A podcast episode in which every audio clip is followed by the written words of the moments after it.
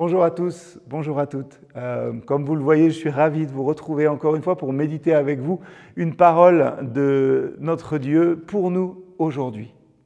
On est en plein dans cette réflexion sur le bon usage de nos paroles et de notre langue.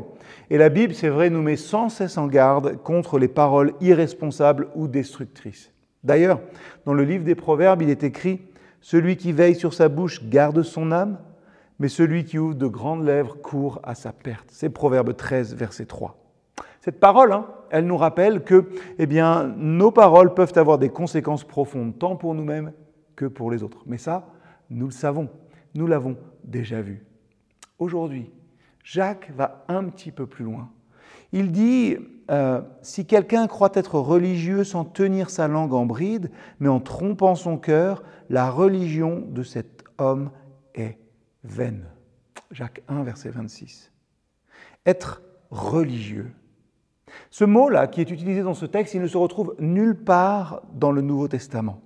Et le substantif est formé finalement de la même racine qui est employée au verset 26-27 dans ce livre de Jacques, et ça ne reparaît que deux fois ailleurs, toujours en rapport avec le culte d'Israël ou un culte rendu à d'autres divinités en Colossiens.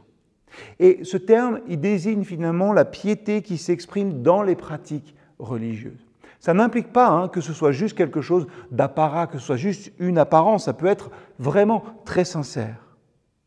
Mais comme les lecteurs de Jacques pouvaient se dire, je ne suis pas quelqu'un qui écoute et qui oublie, j'observe très exactement ce qu'il faut faire, la loi, et je remplis scrupuleusement mes devoirs religieux en rendant un culte à Dieu selon ses prescriptions, eh bien Jacques montre à ses auditeurs que s'ils font ça, c'est très bien, mais ils sont dans l'illusion.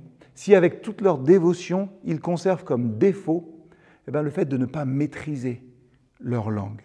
Et par cette erreur de jugement moral ou ce manque de discipline hein, exercé sur soi-même, ils trompent leur cœur.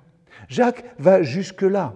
Jacques va jusqu'à dire que si vous pensez que vous faites tout bien et que vous êtes là euh, à suivre toutes les prescriptions, mais que votre langue continue à donner des paroles mauvaises, des paroles de jugement ou plein d'autres choses, vous vous rassurez à tort, vous oubliez et vous vous séduisez par un faux raisonnement. La maîtrise de la langue est un aspect essentiel de notre cheminement spirituel. C'est pas le plus facile et Jacques insiste bien là-dessus tout au long de son épître. Oui, rappelons-nous aujourd'hui, la maîtrise de notre langue est un aspect essentiel de notre cheminement spirituel. Alors, une prière pour nous tous ce matin et moi en premier. Seigneur, aide-nous à maîtriser notre langue.